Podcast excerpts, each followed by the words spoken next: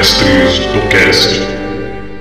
Olá, sejam todos muito bem-vindos a mais um episódio do Mestres do Cast, o podcast do Mestres de Aluguel. E hoje nós trazemos para vocês o nosso segundo episódio da série Papo de Mestre. Mas antes de começar, eu gostaria de falar rapidamente sobre os nossos parceiros da Estalagem Nerd e do Podrão Cast. Ouçam os novos episódios do Podrão Cash e da Estalagem Nerd, que vocês vão garantir muitas risadas e um ótimo conteúdo. envie um e-mail e deixe o seu comentário no site deles. E não esqueça de dizer que foi por nossa indicação, hein? E não esquecendo que agora nossos episódios estão tanto no seu agregador de podcast favorito, quanto no YouTube e no Spotify. E estamos esperando o feedback de vocês para novos temas, opiniões, críticas e dúvidas. Então ouça, mostre para os seus amigos e mande um feedback no nosso e-mail mestresdocast@gmail.com. E agora eu trago para vocês a nossa novidade do momento para quem quer melhorar e muito a experiência que já tem com Mestres do Cast. Agora você pode ser o nosso padrinho ou madrinha. E como que você pode fazer isso? Ajudando o nosso trabalho a continuar, você vai ter benefícios únicos, como contato 24 horas com a nossa equipe e até poderá participar de um episódio junto com a gente. Então deem uma passada no nosso fundo coletivo, deixem suas contribuições e vamos fazer com que essa plataforma cada dia mais atinja todos os RPGistas do Brasil. Confira os links de nossas redes sociais e do nosso padrinho no post desse episódio. E então vamos começar o nosso especial Papo de Mestre. E hoje eu tô aqui com lendas da minha cidade, homens que fazem o RPG brilhar em Campo Grande. Opa, galera, beleza? Eu sou Rodrigo, sou mestre RPG aqui em Campo Grande faz uns 10 anos, né, já. Eu gosto bastante de mestrar medieval mesmo, assim, gosto muito de Arton, né? Comecei nessa época e sou eu. A galera me chama de Anok. Fala, galera, aqui é o Léo. Eu jogo RPG há uns 5 anos, mais ou menos. Descobri ele ouvido por aí e, para falar a verdade, jamais saberão quanto deu a rolagem. Bom, é, eu sou o Diogo, prazer em conhecer a todos aí. Eu sou professor universitário, dou aula na medicina veterinária e na zootecnia. Esse é o meu trabalho de gente grande. E nas horas vagas, sou RPGista, é, fanático por crônicas, mitologia, né, literatura medieval, literaturas em gerais e jogo RPG desde os meus 14 anos de idade. Tô com 33, então já faz um tempinho que tô na estrada aí, tanto como jogador como narrador. E eu comecei o, o, o RPG é, inicialmente com a storytelling, né, com o Vampiro à Máscara, é, e logo depois passei ao Lobisomem ao Apocalipse, depois Mago Ascensão, e por último é, comecei a me envolver com, com a narrativa de D&D e alguns outros sistemas alternativos, cheguei a jogar um pouquinho de tudo, GURPS, é, 3DT, a gente ia experimentando tudo, né?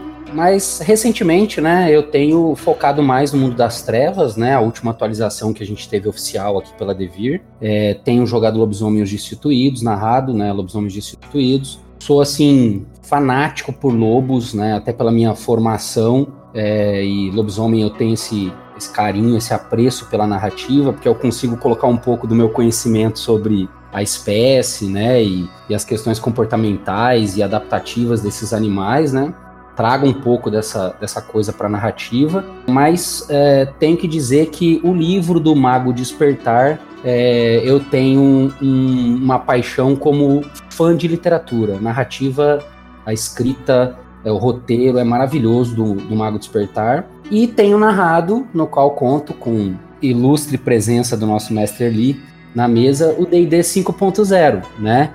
É, eu comecei narrando, na verdade, D&D 3.5. Eu demorei um pouco para narrar D&D. Era mais jogador do que narrador. E hoje aqui no nosso papo de mestre, eu gostaria de saber, inicialmente, de vocês, afinal, hoje estamos entre bons mestres aqui, o que define para vocês um bom jogo de RPG? Para mim, um bom jogo de RPG é aquele que, enquanto mestre, né, eu sempre procuro colocar as ideias dos players na, na mesa, né? Tipo, sempre o cara fala, ah, daí tal coisa pode acontecer. Eu falo, pô, o cara quer que isso aconteça. Então, eu acho que o bom mestre e o, o, o, o, jogo se torna um bom jogo quando você incorpora bastante as ideias das pessoas. Eu, eu sou esse tipo de mestre. Para mim, um bom jogo é onde todo mundo, jogadores e mestre, podem se divertir, podem ter um enredo e ainda assim uma história interessante e que todo mundo fique atento para ela seja possa ser contada, onde todo mundo possa ter voz, ninguém possa sair chateado, mas que todo mundo possa se divertir e apreciar uma boa história. Bom, bom jogo de RPG para mim, primeiro, essencialmente, se inicia com a mesa. Eu vou falar dos jogadores, eu acho que é uma coisa que pouca gente explora. Não adianta você ser um narrador bom, um mestre bom, de domínio de regras, de imaginação, de boa capacidade de descrição. Se a mesa não for boa, a coisa complica. E o que, que eu chamo de uma mesa boa? Eu chamo de uma galera que, que se envolve com o que você está disposto a narrar e a criar e contribui. É, o, é, aquele jogador que vem de corpo e alma, é aquele jogador que se interessa, que quer entrar na narrativa, que constrói o personagem, sabe, que se deleita contigo junto na, na história. Então começa com a mesa, começa com a mesa. Então, escolher uma boa mesa é difícil. Eu acho que todos vocês aqui devem saber muito bem disso. Tem jogador que é complicado, tem mesa que é complicado. Depois, cara, eu acho que é preparo. Muitos narradores de RPG são preguiçosos. O preparo não é você tentar fazer tudo ficar é, sistemático e sob controle, mas é o carinho que tu põe na coisa, né? Eu mandei alguns materiais pro Erli, o Erli acho que percebeu um pouco dessa minha preocupação com esse preparo, né? Claro que o RPG é dinâmico, claro que a narrativa é dinâmica, claro que quem faz a história é a mesa, é os jogadores, mas o mestre precisa ter controle das coisas. Ele precisa ter um bom cenário, ele precisa ter uma boa história, uma boa trama, senão a coisa fica brincar de dadinhos. Então, eu acho que para um RPG ser bom, você precisa ter bons jogadores e preparo. Eu acho que daí sai uma coisa legal. Maneiro, maneiro. Vocês, usam palavras bonitas, eu gosto disso. Esses são os verdadeiros mestres, homens poéticos por natureza. E, assim, entrando um pouco mais nessa pergunta do, do que, que vocês definem como um bom RPG, eu entendo que cada um tem sua forma de mestrar, cada um tem sua forma de trabalhar com isso, cada um tem sua forma de ler e interagir com RPG, mas eu, eu não sei se vocês também veem dessa forma, mas coisas que definem bons RPGs também incluem o trabalho com que os jogadores e o mestre se envolvem na história, na narrativa. O bom RPG, ele começou muito antes dali da, da mesa, né? O trabalho do mestre se envolver na história, definir o, o, o cenário, todas essas coisas, é, é o que vai deixar o, RPG mais rico, né? Por mais que eu goste bastante de incorporar as ideias dos players, eu faço isso mais como um desafio para mim do que propriamente só levar no improviso, né? O, o, bom RPG mesmo, ele tem uma história, tem um, né, um, um, enredo que chega num lugar, né? Exatamente. Ele tem aquela mescla, então, né? Do, do improviso de situação e o enredo de tradição, que já traz de casa. Exatamente. Isso, isso. Como um bom guerreiro tem que sempre afiar a sua espada, a gente tem que se preparar, mas mesmo assim a batalha é sempre imprevisível. Os dados rolam. Exatamente. Os dados rolam e os jogadores têm ideias mirabolantes. Exatamente. Então a gente tem que estar preparado para tudo. Sem dúvida. E essa preparação que vocês, como mestres, têm? É, vocês acabaram criando isso por naturalidade? Vocês se preparam para ter essa preparação? Como que vocês é, criam essa desenvoltura para vocês? Olha, do meu ponto de vista, eu vi essa preparação, essa questão, assim, como uma necessidade. Eu comecei o próprio RPG é, com muita gente inexperiente também. Então, a, a, primeira classe que eu joguei foi a classe de mestre.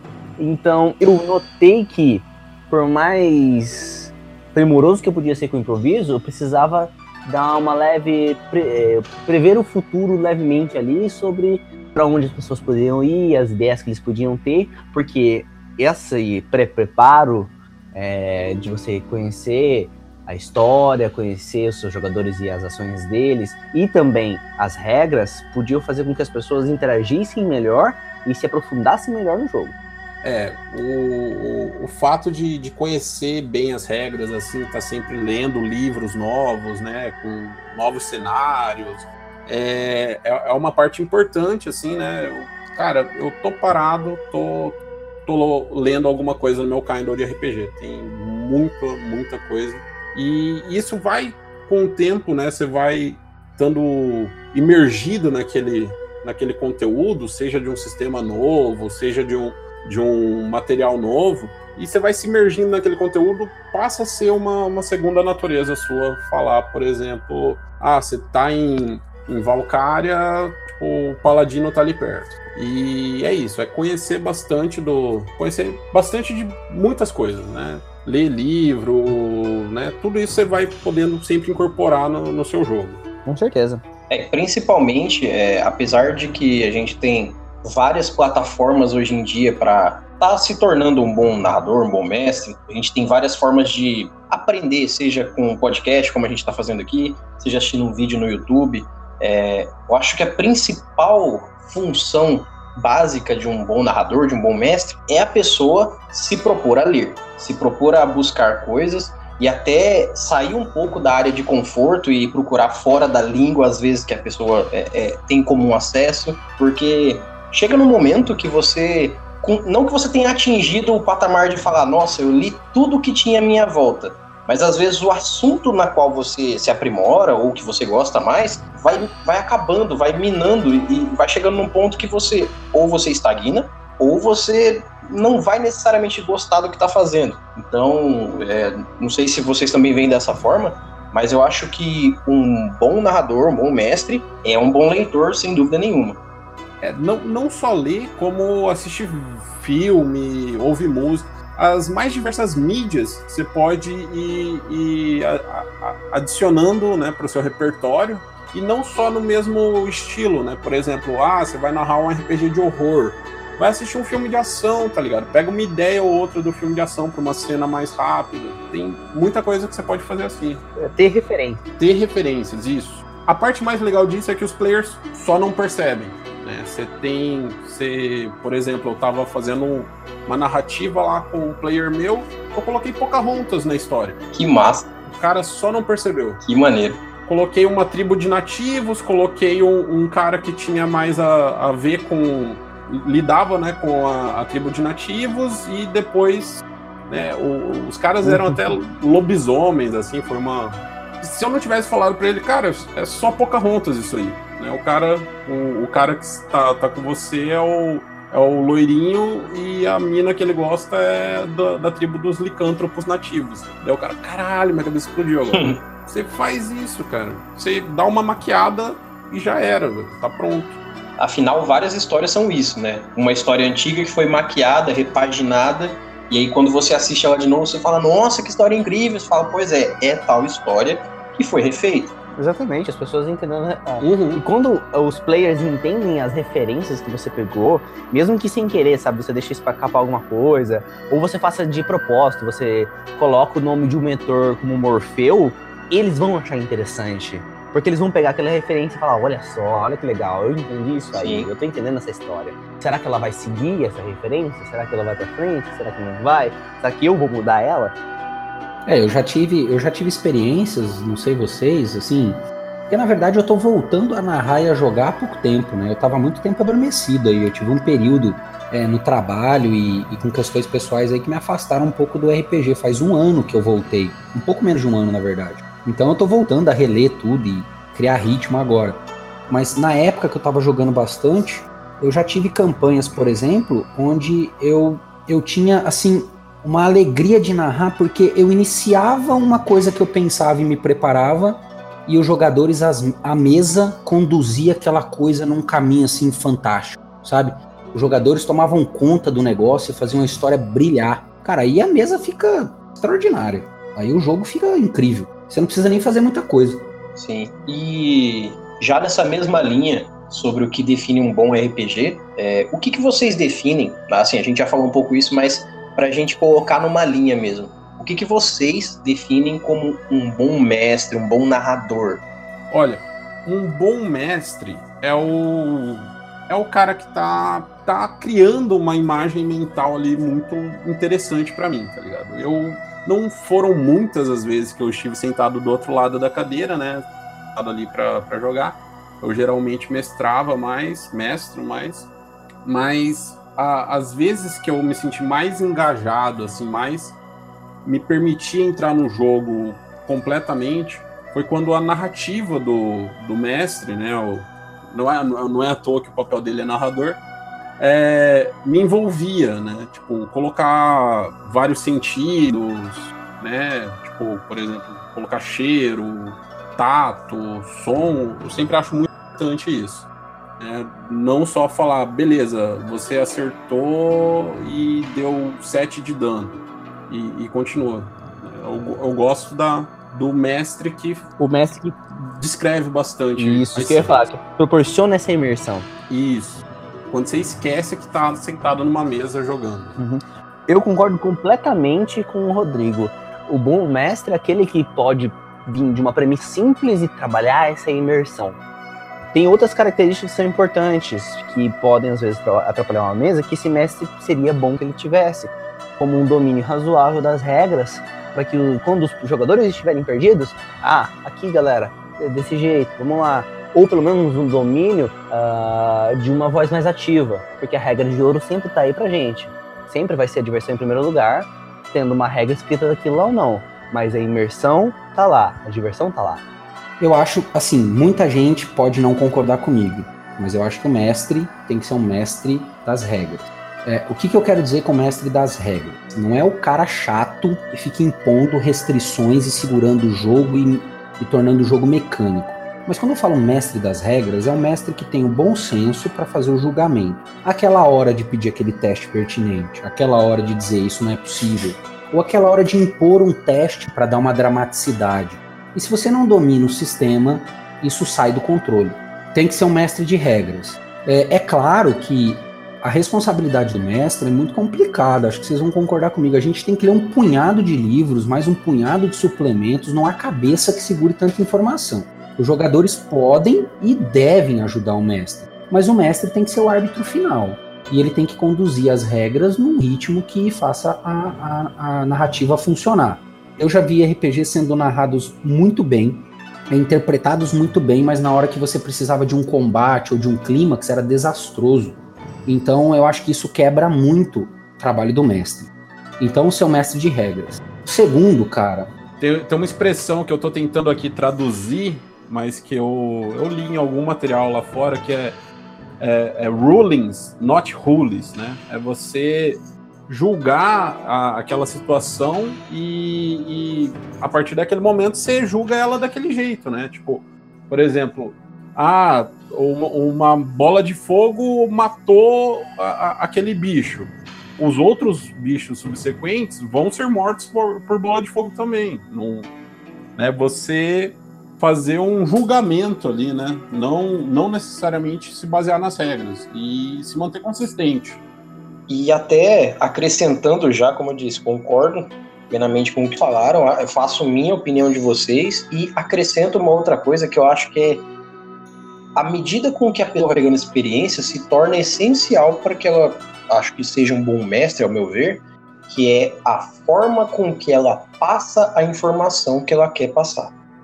Porque eu posso saber contar a história de uma forma que eu fale, você atacou, e deu tanto de dano. Eu posso também aprender a falar. Você se moveu, fez uma, uma firula, sacou a espada, atacou e fez, e aí quando você atacou, espirrou sangue, e aí fez um, um corte forte e isso soma tanto de dano. Ali, essa segunda etapa é quando você, além de fazer essa imersão na pessoa, você dá a entender situações sentimentais nela, você toca dentro da pessoa a ponto dela não só imergir e ver esse filme, entre aspas, que ela está participando, mas com que ela não, não tenha uma forma de interpretar errada ou que ela não se perca no que você está falando, porque a eloquência do narrador, o tempo com que ele fala, o jeito com que ele fala, às vezes a, a, a forma dele falar mais alto, mais baixo, é o que vai fazer o cérebro do, da pessoa entrar nesse transe hipnótico, digamos assim, do RPG. Com certeza, com certeza. Uhum. É, e, e ter as informações do dano também é importante. Né? sim, a regra o cara é saber O cara saber que sim, ah, sim. isso daí foi crítico, ou o cara saber. Né? E, o, e o cara também é, é importante pro mestre ter uma noção, assim, né? Tipo, putz, o cara tá fazendo uma coisa muito sem noção. O cara tá querendo é, se movimentar três vezes no. Tipo, ele encarou uma sequência de ação que vai dar sete turnos pro cara fazer. Aí você fala, não, cara, você tem que falar. Então, você faz isso e isso agora. E o resto você vai fazer daqui a pouco. É isso o que você conseguiu fazer agora. Exatamente. Você tem que ter a noção de que tem jogadores que vão ter mais ciência e outros vão ter. E também tem um preparo para você conhecer seus tipos de jogadores. Tem jogadores que vão se divertir, vão se interagir mais com toda essa interpretação e tudo mais. Tem outros que vão achar muito mais legal o dano enorme que eles estão dando. Para isso, tudo tem que estar preparado. É o, o combate tático ali, né? Uhum. O bom mestre tem que estar preparado para as duas situações: o tático e o imersivo. Ah, Não, tem gente que joga, às vezes, o RPG, faz a ficha, participa de uma mesa, mas só quer estar assistindo e falando que de vez em quando faz algo. Isso. Tem vários tipos de jogadores que você pode ter numa mesa e você tem que estar pronto para eles. Tanto sabendo regra de cabeça, tanto sabendo como conversar para tirar a pessoa da inércia, é, tanto é, fazendo com que a pessoa que só te ouve ouça e se sinta bem com o que está ouvindo. São todos os pontos que você tem que tocar ali e ainda assim você tem que estar ligado na história para não se perder, não dar um erro tipo falar um negócio e depois de não ser, para não se confrontar, para não ficar uma coisa esquisita para os jogadores. Né? E outra coisa, para os mestres novatos, não se importem se vocês errarem. Ainda é um jogo, entende? Se às vezes um jogador souber uma regra mais que você, ou criar um impasse, eu mesmo já, já convivi isso com algumas vezes, ter um impasse na mesa, onde às vezes você entendeu uma coisa, entendeu uma regra de um jeito, ou você não pensou, não planejou direito uma situação, não se preocupa. A regra de ouro tá, a diversão vem em primeiro lugar, a diversão de todos, a sua e dos outros. A mesa não está para gerar brigas, e sim para fortalecer a história, a relação de vocês. Cara, eu vou adicionar uma coisa mais é, particular minha. Eu não gosto muito de mestres que aceitam quantas pessoas vierem na mesa, tá ligado? Eu acho que existe um limite, sim, e esse limite é 5, 6 jogadores. Mais que isso, vira baderna. É, concordo por experiência própria. Então, mesmo que a pessoa, no caso, ela queira se propor, por exemplo, a narrar um RPG com mais pessoas, ou queira fazer, por exemplo, ah, eu tenho interesse em fazer um one shot que vai ser uma batalha, eu quero colocar, sei lá, cinco pessoas de cada lado, vai ser uma história fechada. Dá, dá, dá pra fazer, né? Eu, eu, eu falei mais de, de brincadeira mesmo, porque RPG você faz do jeito que você quiser. Sim, sim. Mas pra mim, pessoalmente, eu mais de 5, 6 pessoas ah, começa a demorar. Eu, pessoalmente, nesse cenário aí, eu colocaria dois mestres e faria algum jeito de, de sei lá, fazer o- uma, uma campanha com as duas equipes. Maneiro, dividiria no caso, né? É, colocaria dois mestres. Querendo ou não, você está gerenciando essas pessoas. Sim. E gerenciamento de pessoas é complicado. Quando sobe de cinco, você tem que gerenciar mais de cinco pessoas para que todos estejam fazendo alguma coisa, todos estejam prestando atenção na, na história e se divertindo. E isso, depois que passa de cinco, cinco pessoas, é muito difícil. Porque dispersa, faz piada. Todos estejam principalmente sendo personagens ativos na história, né? Exatamente. Sim, sim. Que é, é parte da imersão, né? É, eu joguei uma mesa de fiasco uma vez com 12, é, acho que foi 9 ou 10 pessoas. Meu Cara, Deus. virou- Nossa. Fiasco ainda. É, virou uma novela da Rede Globo, tá ligado? Tinha os núcleos e as pessoas só interagiam naquele, naquele núcleo. ligado? Era Rio 40 graus ainda. Nossa, esse é muito bom, cara. Esse é muito bom. Foi gostoso, foi gostoso, mas virou moderna. Virou baderna. Vocês conseguiram fazer uma novela das oito ao vivo. É. mas virou baderna, virou baderna. Eu já tive a brilhante ideia de tentar iniciar uma mesa e acabei chamando pessoas demais e a primeira sessão tinha 10 pessoas. Infelizmente, os players tiveram que ir morrendo conforme o tempo. Porque não dava pra gerenciar, era muita gente e muitas das vezes as situações colocadas, uh, vários dos players ficavam parados, sabe? Ah, essa pessoa tá resolvendo, no outro não tenho nada pra fazer. E eu acho que a segunda coisa para um bom mestre, cara, além do preparo em relação ao sistema de regras e essa arbitrariedade, é criatividade. Acho que todo mundo aqui vai concordar comigo. Ter criatividade. E, o mais importante, cara, narrativa. O Erli esteve numa mesa comigo. Eu levanto, eu subo na mesa se der, eu imito os monstros, eu imito o barulho da espada chocando com o escudo, eu, eu, eu narro o suor na testa do guerreiro, eu descrevo o cheiro do orvalho na floresta. Tem que ter narrativa, velho. Se não tiver narrativa, a coisa fica morna. Não pode ser vocês entram na cidade, vocês avistam um lobo. O lobo é perigoso. Rola a iniciativa. Que isso, não pode. Um entorno de RPG não pode ser assim, né? Afinal de contas, é um jogo de interpretar personagens e o mundo está sendo enxergado pela narrativa. Se não houver uma boa narrativa, você tem um mundo vazio, um mundo cinza. E aí a coisa fica complicada. É claro que o mestre também não pode ficar exagerando, né? Não vou ficar 30 minutos descrevendo um bar. Mas certos elementos são importantes, né, cara? Da atmosfera do ambiente, destacar algumas pessoas. Isso é legal, né? E eu acho que se você juntar isso então, sistema de regras, com criatividade e uma boa narrativa, você é um bom mestre. Os jogadores vão querer jogar sua campanha.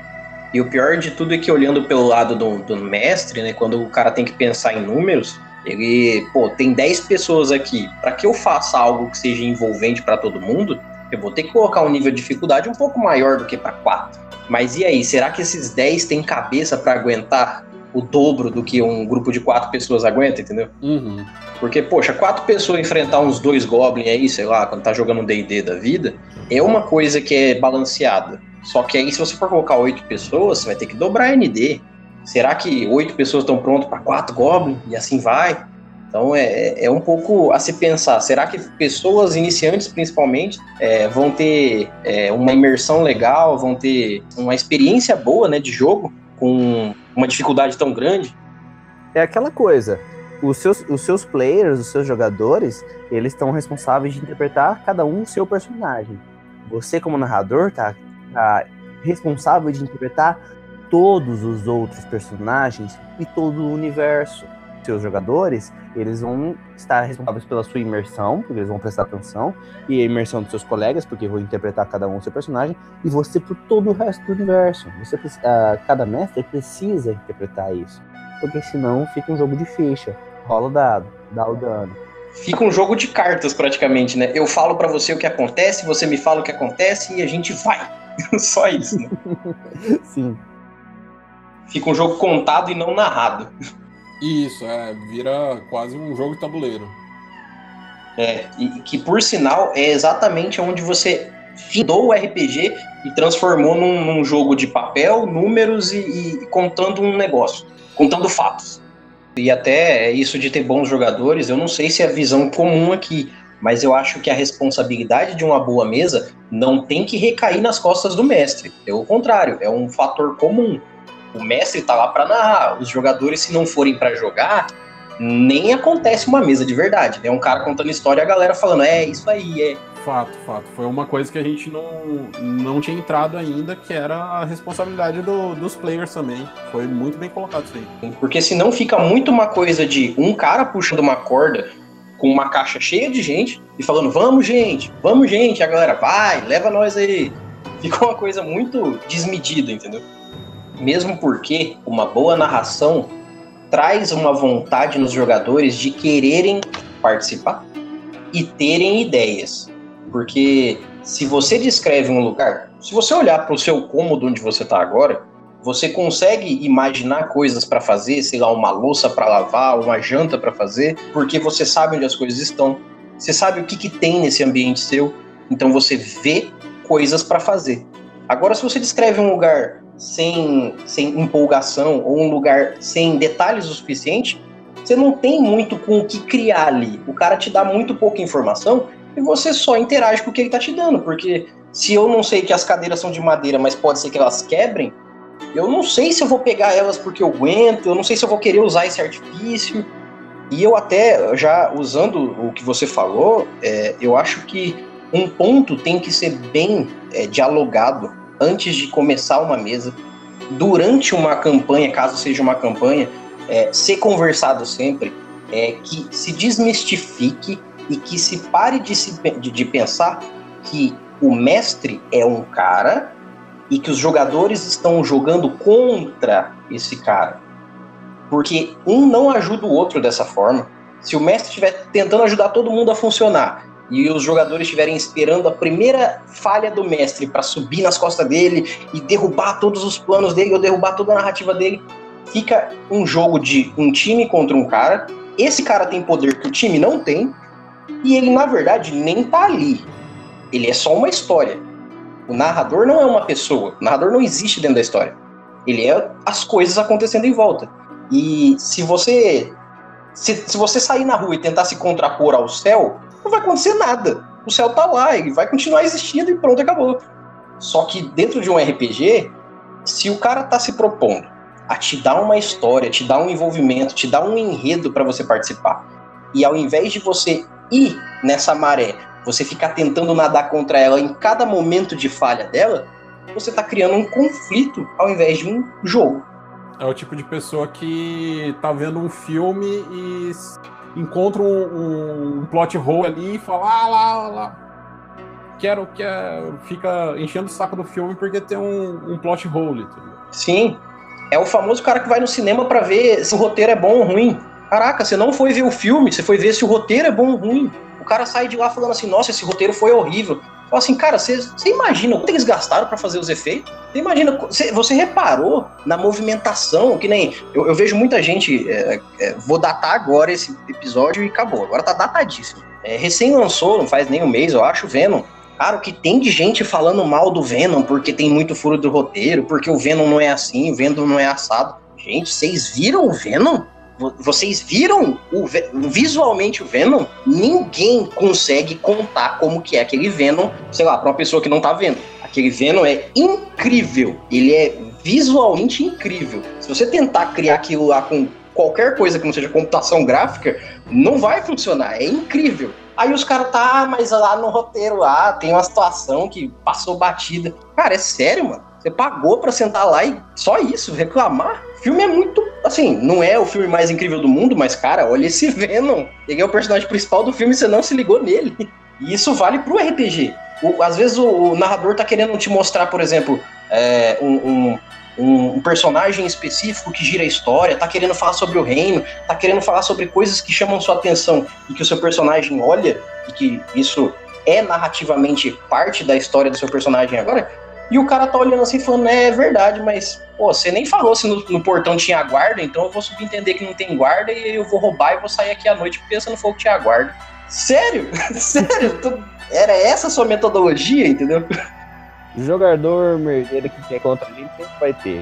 Mas assim, eu realmente, é, eu, eu acho que quando a pessoa se apega no detalhe da falha ou no detalhe do, compro, é, do, do comprometimento que não aconteceu ou até simplesmente no momento de erro, que é uma pessoa tá te contando uma história, eu acho que a pessoa não tá se propondo a jogar um RPG.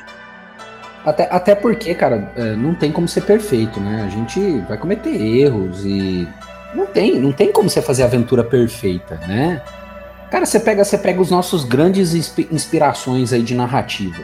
Os livros, por exemplo, que eu adoro, né? Recentemente, não sei vocês, eu já adquiri a minha versão de, de Beren Lutien do Tolkien é, é absurda a narrativa do Tolkien, né? É, e, e, só que tem coisa nele que eu leio e falo, ai meu Deus, que chato, que saco, né? É, é, mas é o meu mestre, então não é perfeito, cara. Agora, é, isso que você falou, cara, é, é muito importante para o seguinte: se você tem uma mesa madura, e aí a gente volta no que a gente começou, se a gente tem jogadores envolvidos, né?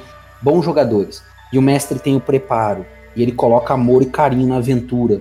É, eu já fiz muito isso quando a mesa é madura você pode ceder peças da tua crônica, da tua campanha, para a mesa construir junto com você. Você entendeu? E aí não tem metagame, não tem roubalheira, porque os caras estão envolvidos na história e querem interpretar, querem que a narrativa funcione.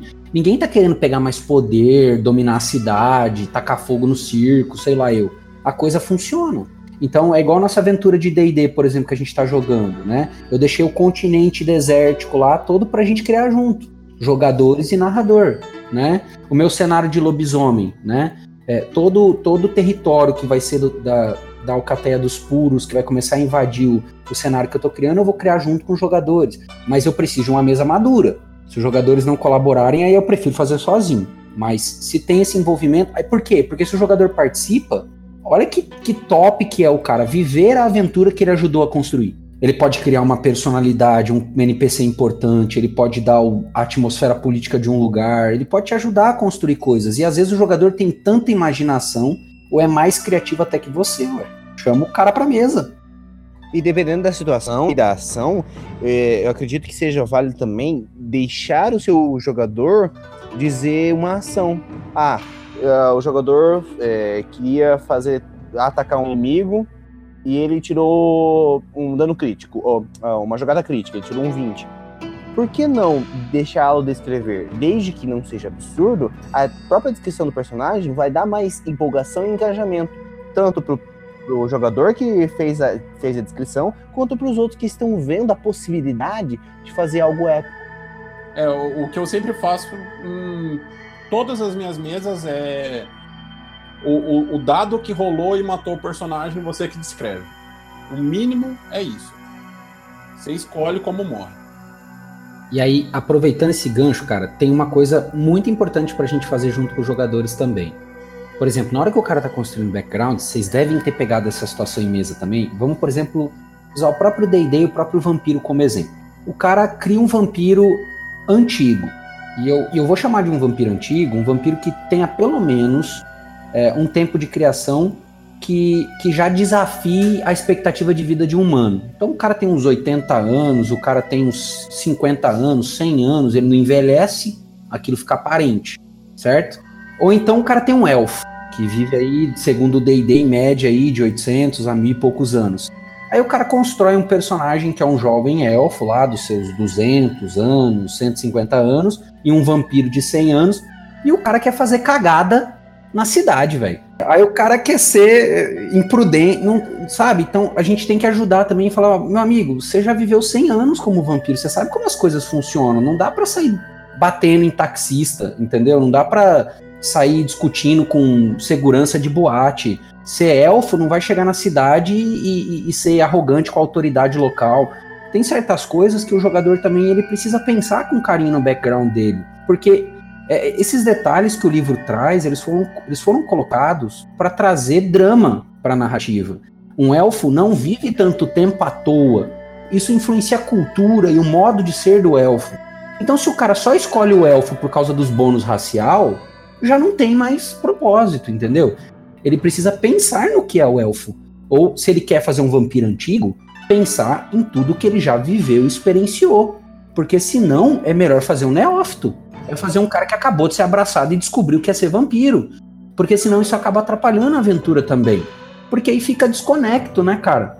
É, fica um personagem ruim no meio de um cenário bom, entendeu? Então a gente às vezes tem que ajudar o jogador também a fazer o background, porque senão ele se confunde e faz. Principalmente jogador de RPG iniciante, né? Aí o cara não vai saber fazer isso. Dá para fazer isso de maneira muito simples, assim. É, é uma, duas frases que você você adiciona, você fala tipo, ah, mas e o seu tio, que é o vereador da cidade, como que ele é? Já você já, já colocou ali, você falou pro cara, não, você é da, da família de políticos, você tem um acesso grande à, à cidade, e mas eu tô dando para você a oportunidade de criar como é que é esse lado do seu personagem. E eu acho que é uma coisa assim que a gente tem que preservar. Eu acho que agora é, até uma crítica minha a todos os narradores que não têm esse trabalho. O narrador tem que incentivar os jogadores a fazerem um background, uma história, um passado. A não ser que o seu personagem acabou de nascer de um ovo, ele é alguém antes de começar, cara. Porque, olha, se a gente, eu, a, a gente aqui tem uma média de 20 a 30 anos, ou mais, um pouquinho menos. Lá, a gente tem uma média aqui de 20 a 40 anos. Dos zero anos, quando a gente nasce, até os 20, é uma vida já. Dos 20 aos 40, é uma segunda vida. Não é possível que você tenha um personagem que tem 20 anos de idade e ele não tem uma história antes, ele não tem. Seja difícil ou fácil. Ah, eu quero fazer o cara que não tem família e ele foi treinar no monastério. Tá bom, mas quais são os detalhes? Como é que era esse monastério? Como que era o mestre? Como que era a galera que treinava com ele? Ele teve amizade, inimizade, ele teve um amor, ele teve é, motivos para se movimentar até a hora dele se tornar um aventureiro? Ou mais, ah, eu sou um príncipe e minha vida foi super pacata. Pois é, mas se você é um príncipe que você pegou seu primeiro nível de aventureiro. Não foi à toa, você saiu para o mundo porque você quis, e você com certeza tem várias histórias da realeza para você ter saído para o mundo não sendo um boçal, como é. Você não é um, um, um, camponês, você é um aventureiro. E às vezes a pessoa pode se apoiar no, no valor assim: ah, mas eu quero construir uma história onde meu personagem é um cara merdeiro. Tá, se a gente estiver falando a nível medieval, merdeiro medieval não vive mais de 20 anos, cara desculpa. Ah, eu tô jogando eh, Dark World. Cara, o Dark World são seres extra-humanos que vivem no mundo dos humanos. Se você resolver no seu primeiro dia de caçada dar uma de muito louco e sair dando tiro para cima, uivando, comendo gente largando na frente da galera, você não vai ter mais aventura. Então não, não dá para você falar assim, ah, eu, eu sei lá, eu sou um vampiro velho. Cara, se você é um vampiro velho, você já não é um, uma criança. Se você é um, uma raça que naturalmente vive mais tempo, ah, mas aí a raça ela demora mais para criar maturidade. Mas você não é burro, você não é besta, você não é, você não, você não, não tem dois anos mentais até seu personagem começar a, a participar do jogo. Tem um pouco de envolvimento ali que pode não ser em números, mas interpretativamente é factual. E mesmo que você queira criar um background que fala que você sempre foi um merdeiro, no mínimo você é um merdeiro muito cuidadoso para fugir, ou para se esconder, ou para fazer coisas que façam com que na sua história e na sua narrativa atual, agora como personagem, seja você. Agora, se você, ah, não, hoje eu vou fazer tudo diferente do que eu sou, vou fazer tudo diferente do que eu faço, e eu vou ser nada a ver com a minha história, o importante é os pontos da minha ficha. Então você não tá interpretando seu personagem, né? E esse quesito de interpretação, ele é incentivável e, se possível, acompanhado pelo narrador. Porque se o narrador tem que interpretar o mundo inteiro, cara, o jogador tem que interpretar o personagem dele, cara. Exato. E aí vem a pergunta que o Early fez, né? É, o bom mestre, então, na minha visão, se ele tiver. Eu, eu, eu sempre falo isso, cara. O que eu mais valorizo no trabalho do mestre é o cenário. Eu acho que o cenário a gente precisa gastar um tempo não precisa. Aí tem mestres e mestres, né? Eu gosto de escrever. Tem mestre que não, não precisa escrever, o cenário tá na cabeça. Tem mestre que é visual, cara imprime mapa, aquela coisa arada toda. Não importa. O que eu tô querendo dizer é cenário. O que, que é o cenário? É, é, é todo o papel branco que a história vai ser contada, certo? Só que esse papel branco, ele tem uma estrutura. Se você tiver uma boa estrutura, não importa se os jogadores vão para a direita, para a esquerda, se decidem ir para o lado maligno ou para o lado, pro lado bondoso. Se decida, cara, trair o príncipe e quebrar a máscara. Não importa. Se você tem cenário, a coisa flui. Você consegue fazer o rebolado. Se você não tem cenário, a coisa complica. Que aí você vai ter que criar o que os jogadores estão inventando na hora e um cenário do nada, que você não tem preparado, né? Então aí a coisa fica tensa. Uma coisa que eu gosto muito são as mecânicas do, do, do Power Ed by the Apocalypse, principalmente do Dungeon World, né? Que são os movimentos do mestre, né? Ah, os caras estão querendo ir para o lado esquerdo e não foram não foram lá é, resgatar o, o, mago que está preso na masmorra. Quando volta naquela cidade, depois na história, o, o, os demônios tomaram conta da cidade, tá o caos e o mago morreu há muito tempo. Tá é, e uma coisa que é, é uma coisa que é triste é você ver o mestre, não vou dizer gaguejando, porque parece esquisito falar gaguejando, mas é quando o mestre acua. Dá aquela murchada, né?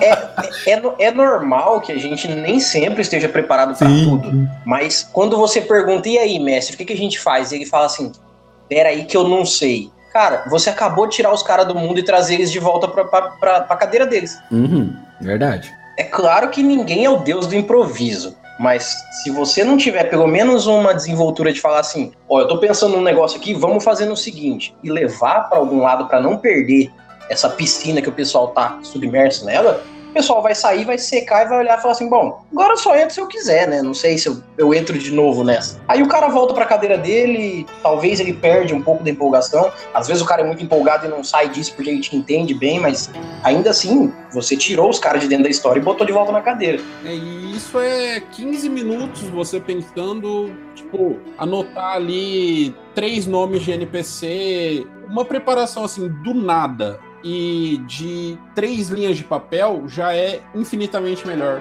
ter três linhas escritas, tá ligado? E esse preparo do cenário, cara, você pega, por exemplo, assim, um jogo de muita individualidade, que é Vampiro, por exemplo. Eu, eu, não, eu não sou narrador de Vampiro, eu mais joguei do que narrei. Eu me arrisco pouco a narrar Vampiro, mas fui, joguei durante muitos anos. Mas, cara, Vampiro é um jogo, independente aí se for a máscara e, e o atual é, hacking, né? Tanto faz. Uh, o Vampiro é um jogo que, cara, é muito difícil tu unir uma mesa se os caras estiverem interpretando de verdade. Porque ninguém quer se aliar a ninguém, sabe? É uma coisa assim, é uma trama, é, um, é uma coisa tão densa e os clãs, né? É, as facções são tão distintas, parece que a coisa não vai misturar. É, as finalidades não são comuns normalmente, são raramente são comuns, né? É nisso que vocês estão falando é que é importante. O mestre tem que pensar pelo menos assim nos elementos principais, cara. Ele tem que pelo menos colocar um perigo eminente em comum, ou um, uma dívida em comum, ou uma oportunidade de crescimento, ou uma oportunidade de ascensão, ou ele pode colocar vários elementos que motivem individualmente cada jogador, mas ele tem que pensar em coisas no cenário, e é aí que eu tô falando do cenário, que, né, do preparo, para que os jogadores, independente do que eles pensarem, né, eles vão conseguir fazer a mesa funcionar. É, porque no storytelling, se você fica muito tempo narrando individualmente para cada um, a mesa é chata. Aí fica aquela espera eterna da, do teu turno, sabe? Então a coisa meio que tem que ser dinâmica. O, a, o, o, RPG é um jogo de grupo. Então os jogadores podem ter objetivos independentes, óbvio, podem ter percepções distintas, mas a gente precisa pensar numa cooperação, senão, senão a narrativa e o jogo trava, né? Senão eu vou marcar com, com, com o Eli segunda-feira em casa para narrar, porque eu só jogo com ele, aí fica difícil, né? Então aí o cenário é importante por causa disso. Bom, agora eu vou fazer essa pergunta para vocês, porque apesar da gente já ter falado sobre muitas coisas boas e ruins, tanto do RPG, quanto do jogador, quanto do mestre, é, eu acho que todo mundo, todo narrador, todo mestre tem a, aquela estaca que é, vamos dizer assim, o estopim, o, o, final da paciência às vezes dele. E eu queria saber de vocês o que, que com certeza estraga uma mesa de vocês. Para mim, de experiência própria, eu suporto o jogador é, metagamer, eu suporto jogador de combo, que está ali só para jogar, pessoal conversando, desinteressado. Mas o que eu não suporto é jogador que quer ter o poder da palavra a mais do que o narrador. Por mais que saiba que a gente está ali para narrar, tem uma história, mas o jogador vai bater no pé de uma ação que ele quer fazer porque ele acha que ele interpretou da forma certa, que é daquele jeito, e tem que ser do jeito que ele quis, da forma que ele quis, da forma que ele pensou. Esse tipo de ida contra a história e contra o narrador, eu como mestre, isso me tira a paciência, cara. Porque você tá ali para mediar. Você não tá ali para ser maior, você não tá ali para se engrandecer. Porque se você tiver, você tá errado. Você tá ali para mediar a história, os acontecimentos dos seus jogadores. Aí vem alguém querendo ser maior ou ter uma ação específica para que tudo dê bem para ele. E se você vai contra, o cara se irrita com você e vai contra você e tenta justificar de alguma forma quem usa a regra de ouro mais na, na mesa é o narrador. Então isso me tira da paciência muito seriamente. Eu acho que me tira também. Não, cara, é difícil. É bem difícil. Ainda mais que normalmente você joga em grupos e você joga com seus amigos, com seus conhecidos, e gera uma situação muito chata com eles. Porque você queria estar se divertindo e tudo mais, e uma situação assim pode acabar com uma briga aí entre as pessoas, a galera começa a ficar infeliz, o pessoal começa a, perder a vontade de jogar, isso é bem complicado. Existe também né, o, o contrato social, né? Que é, tipo, antes, antes da mesa, assim, tipo, ah, a gente vai. Né, tá jogando um vampiro, né? Um lobisomem. São jogos sombrios, né? E, tipo, tem que saber tratar com maturidade certos temas, né? Tipo, ah, vamos falar de sexo, não vamos falar de sexo, vamos falar de estupro, né? Às vezes é uma coisa assim, e o jogador que não respeita esse tipo de coisa, ou que avacalha, realmente, para mim, uh, acaba ali, tá ligado? Acaba ali se o cara fez uma coisa assim, tipo, já, já, já parei de jogar com determinadas pessoas por conta disso, tipo, falta de respeito ao contrato social. É, eu até vejo que essa deveria ser a primeira regra de ouro. Que é, eu até no, na entrevista que eu fiz com o tio Nitro, ele falou que a regra de ouro para ele não é a diversão em primeiro lugar, é o respeito em primeiro lugar. Porque tem é, gente que se diverte desrespeitando os outros. E aí, você uhum. vai levar o divertimento da pessoa acima do respeito que ela deveria ter com os outros? Eu, eu acho que, pô, os dois são bem complicados. Eu acho que isso desestabiliza qualquer mestre, cara. É, realmente, o jogador combeiro dá para levar, o que não dá para admitir, acho que é falta de respeito mesmo. E o cara que quer fazer antijogo. Não dá. A falta de respeito inviabiliza a mesa, não dá vontade de jogar. Todo mundo vai embora. E o antijogo estraga a aventura. Então eu acho que, que é isso aí mesmo, cara. Tem que ter respeito e, e fazer valer a regra de ouro, cara, né? Você tá ali, preparou a historinha e vem um antijogo. Não, não vou pra lá não. O rei, o rei que se foda. Vamos pro outro canto, vai. Quero beber no bar e quebrar tudo. É, então assim, se o cara, ah, vou fazer tal coisa. Aí você, ó, não é possível fazer tal ação nesse momento. Não, é possível sim. Não, não é. Ah, pega na página 92 lá. Aí fica duas horas debatendo com você, cara, sabe? Tipo, não, cara, não pode. Não dá. Regra de ouro. Ou então eu tô falando, né? Então não dá. E atrapalha tudo, né? É, é nessas horas que você pergunta pra pessoa, por que, que você entrou num grupo então, cara? Se você só queria ficar no bar quebrando coisa. Você entrou no grupo pra estragar o grupinho, é isso? É, que, que, fique, que fique bem claro, errar é humano, mestre erra. Sim, lógico, às, lógico. vezes, o, às vezes o jogador pode contribuir, ó, né? Não é tal coisa, né? Ah, é tal teste.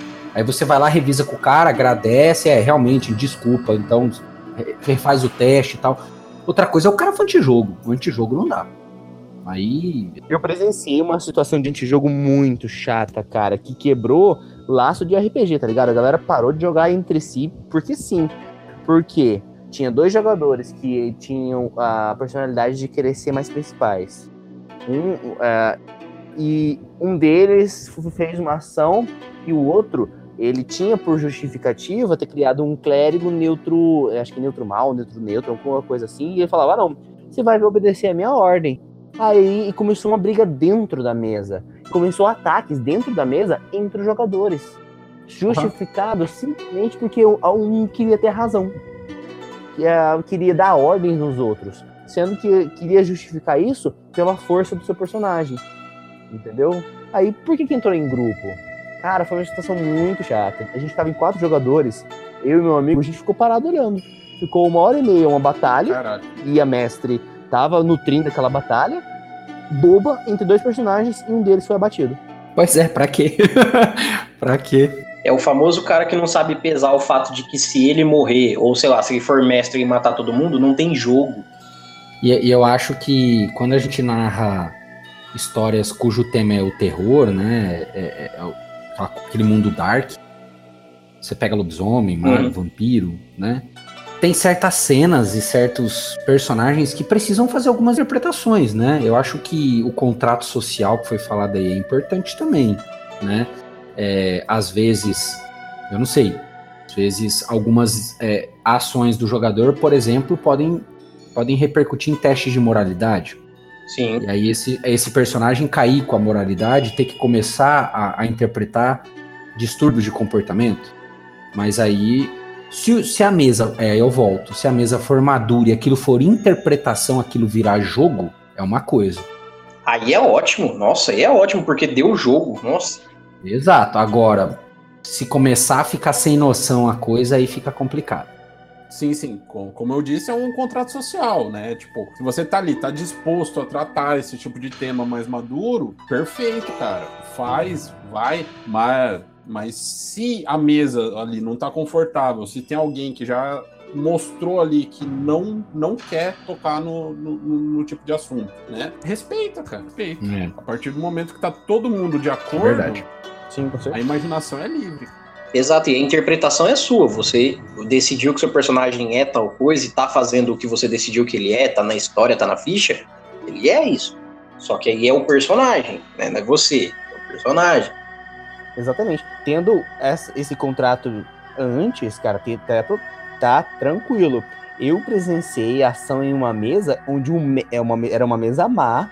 Um dos jogadores foi verdadeiramente mal com, os, com o NPCs e até o mestre ficou chocado. é, eu narrei uma mesa de vilões. O Orly tava lá, o Orly era o mestre. é, lembrou, não é mesmo? É, mas aí, aí, aí a gente tá se propondo a fazer esse tipo de narrativa e de jogo, né? Exatamente. Aí precisa ter maturidade, né? É exatamente por isso que conversar exatamente. antes da mesa e depois da mesa é tão crucial quanto o jogo. Exato. Por, porque antes você define o que acontece, depois você define o que talvez poderia não ter acontecido, o que talvez poderia ter acontecido, depois é ajuste, antes é preparação. Conversar com as pessoas que você vai jogar é, é básico, né? É, e, e eu gosto muito de fazer o seguinte nas minhas narrativas: não importa o sistema, pode ser do DD ao lobisomem. Eu gosto de envolver emocionalmente jogadores com certos personagens do meu cenário. NPCs, por exemplo. É aquela camponesa Sim. charmosa, é aquele príncipe galanteador, é aquele NPC gente boa, e de repente, cara, De repente a tragédia assola aquela pessoa.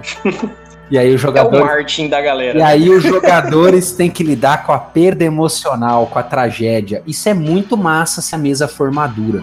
Eu narrei uma. E gera motivação. Cara, é muito legal. Eu narrei uma aventura de D&D 5.0 onde a gente tinha um bardo no grupo, meio elfo bardo, e era uma situação onde uma cidade estava sitiada e havia uma clériga é, humana e esse bardo se encantou com essa clériga porque ela era o eixo, né, da fé da, da- do vilarejo e a última esperança daquele povo sofrido e aquele bando de orc quase derrubando tudo, massacrando um monte de gente.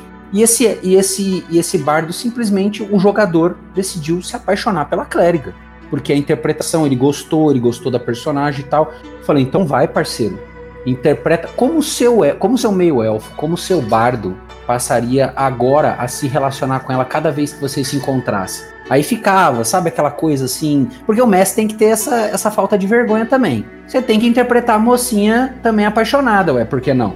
Tem que fazer. É, nem todo mundo é seco e ruim no- na era medieval, né? Ah, ué, tem amor também, tem traição, tem de tudo, né? E eu sou um mestre sem vergonha nenhuma, então eu interpretava a clériga corando e aquelas coisinha bobinha de romance. Aí, meu amigo, é a oportunidade perfeita pra matar a clériga. Perfeita! Pra gerar um drama. Mas não matar pra sacanear, né? Mas porque eu sabia que o jogador era emocionalmente maduro. Então eu sabia que ao colocar uma situação crítica pra aquela NPC, eu ia motivar o bardo, tanto que eu motivei. Tanto que o cara imortalizou a humana clériga nas canções dele, passou a ser a, a- a força propulsora para ele defender aquele povo sofrido. Cara, aí Sim. fica top a aventura, entendeu? E você vê, uma, uma decisão de um jogador movimentou a aventura por um ritmo que eu não tinha planejado, Exato. entendeu? Porque o cara decidiu se apaixonar pela NPC, entendeu? Com certeza. Eu até quero fazer uma citação que é diferente do livro, mas o filme do Senhor dos Anéis traz um personagem que é, assim, em essência, é totalmente averso à situação que acaba acontecendo com ele. O Gimli, até ele conhecer a senhora Galadriel, ele é o anãozão que odeia elfo. Quando ele vê a Galadriel, ele desmonta, ele derrete, ele se apaixona, ele pede um fio de cabelo dela e quando ele vai pra luta, ele lembra dela. Então, você tem assim, é uma construção de personagem? É. É uma desconstrução do personagem? É. Só que gera motivação, gera história, gera enredo, gera interpretação. Exato. Ah, mas aquilo não aconteceria. Mas aconteceu. E isso é a mágica da coisa. Principalmente se tu tá narrando mago e lobisomem, cara. Sim. Tem que ter esses elementos humanos. Os jogadores às vezes esquecem disso. Não é porque você despertou e agora você dobra a realidade que você é ausente de emoções. Você é humano, parceiro. Lembra disso? Você fica É. com medo. Na verdade, você tá mais próximo disso, né? Exato. E se você é lobisomem, meu amigo, aí você duplica isso, porque você é um motor de emoções. Uhum. Entendeu? Exato. Então a galera tem que ter essa maturidade na interpretação também. Eu faço os meus jogadores de lobisomem, é, faço não, né? Porque essa palavra é forte. Eu incentivo eles a narrar emoção. Por quê? Porque o Urata, ou o Garou, né, do sistema antigo, é um, é um, é um vulcão de emoções, cara. Eu até pegando carona no que cada um de vocês falaram, é, eu acho que exatamente o que me frustra numa mesa é a junção das três coisas que vocês falaram. Eu, eu consigo definir tudo isso, duas situações, que são exatamente essas duas que me quebram e me dá vontade de levantar, pegar a cadeira e bater na pessoa. Jogar fogo. Descontroladamente, eu perco toda a estribeira.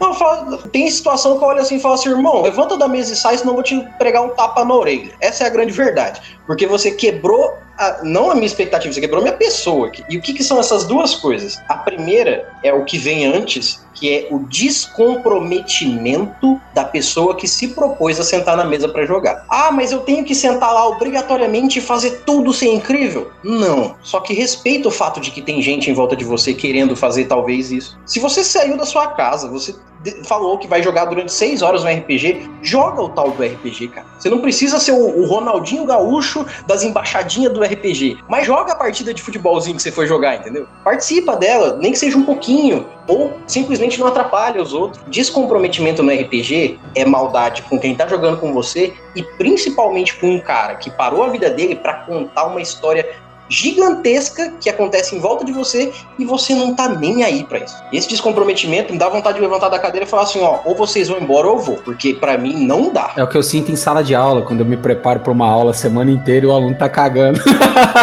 Exatamente, é, é isso.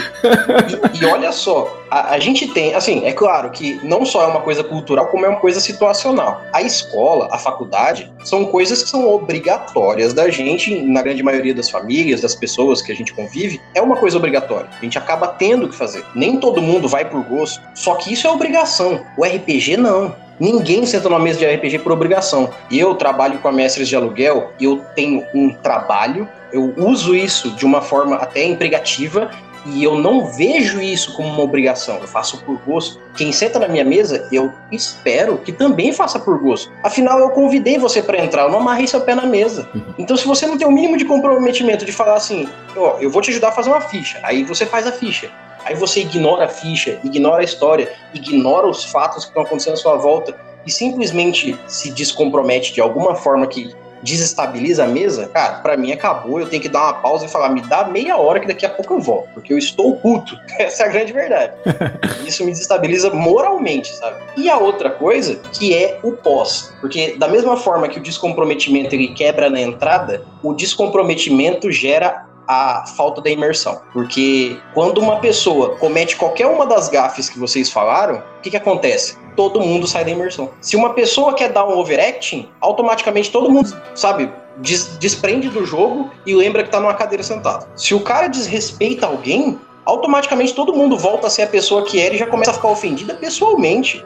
Parou o jogo, é pessoa a pessoa. Então, todas essas coisas que vocês falaram me arremetem a exatamente essa. Estamos jogando e eu, por descomprometimento, estou quebrando a imersão de todo mundo. Cara, é sério, é, às vezes a gente quer fazer uma narrativa até simples, não é nem uma coisa tão elaborada, mas a gente se dedica, como narrador, a tentar fazer da melhor forma. Aí uma pessoa, sei lá, saca de um celular na mesa, e aí, sei lá, olha pro lado, pro cara do lado, dá uma batidinha e fala assim: olha isso aqui. Cara, você está destruindo a minha mesa. Você está destruindo a minha mesa. E eu fico muito puto com isso, pelo simples fato de que eu tenho quase certeza que o cara que estava do lado dele estava prestando tanta atenção em mim que ele não estava com o celular na mão. Ou ele não estava fazendo alguma coisa que tirasse atenção. Ele estava dentro do jogo. Mas esse cara descomprometido gerou o ponto que é a falta da imersão. Ele saiu do jogo e ainda tá levando gente com ele porque ele tá ocioso. Essas duas situações que são uma só, cara, é, é de eu levantar da mesa e falar assim, amigão, desculpa aí, eu vou ali fora, senão vou dar um tapa na orelha. É sério, eu tô, tô tá foda. O que me volta para aquela questão que a gente tava discutindo antes da mesa com mais de seis pessoas. É, que é muito fácil de acontecer, muito. Cinco pessoas, você. Ou, oh, gente, volta aqui, foco. Mas quando você tá com nove pessoas, já, já tive mesa de nove pessoas, uhum. é complicado você manter a atenção e o foco de todo mundo, colocar, como é que fala, uns holofotes em cada um dos personagens. É difícil mesmo, cara. Uh, mas eu queria saber de vocês, para que vocês citem pra gente uma, pelo menos uma situação muito, mas muito inusitada que aconteceu numa mesa de vocês. Tá, é, mesa de Mago Ascensão, eu era jogador. E, ah, cara, isso foi o mais inusitado que aconteceu comigo. Ó, a parte tá do meu lado, não assusta, tá? É, foi, o meu desper... foi, foi o meu despertar. E eu era um cultista do êxtase. Ah. ah. Já entenderam, né? E era, e era, e era uma mestre. Nossa! E, e o despertar, eu não, vou, eu não vou entrar em detalhes, mas o despertar foi bem sexualizado. E eu, e eu, e eu digo que foi o mais inusitado porque eu fiquei com vergonha. Porque ela tava falando pra você as coisas, né? Exato, porque tava tendo aquela narrativa e era o meu despertar. E eu, cara, como é que eu vou interpretar com essa moça, né, cara? E agora? O que, que eu faço, né? Mas foi, foi, foi legal pra caramba. Diga-se de passagem, foi, um, foi um, um, despertar muito bacana. Ela narrou muito bem. Mas eu acho que foi o mais inusitado porque foi extremamente constrangedor para mim. Não sei se foi para ela, provavelmente não. Você é um jovem. uma mestre preparada. Você é um jovem mais. Mas para mim, jovem, jovem gafanhoto foi complicado. foi tenso. Caraca. Foi tenso. Você pegou a melhor, a melhor classe para fazer isso também, né, bicho? Pois é, foi tenso demais. Você nem imaginou, né? Pô, ela vai narrar pra mim, né? Como que eu vou despertar. Ah, sei lá, sei, não, você não, não passa na tua cabeça, uhum. né?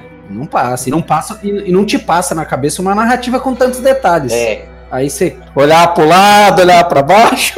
seu louco, meu louco. Ô, louco, louco, louco. Cara, eu lembro de, um- de uma situação foi uma falha crítica que eu tive. Cara, foi. Acho que era a primeira vez que eu tava jogando RPG. Eu tinha 13, 14 anos. E, cara, isso foi uma coisa que me mantém acordado à noite pensando até hoje. Mas a gente. Era ADD, Nossa, a que... gente tava. É, antigo.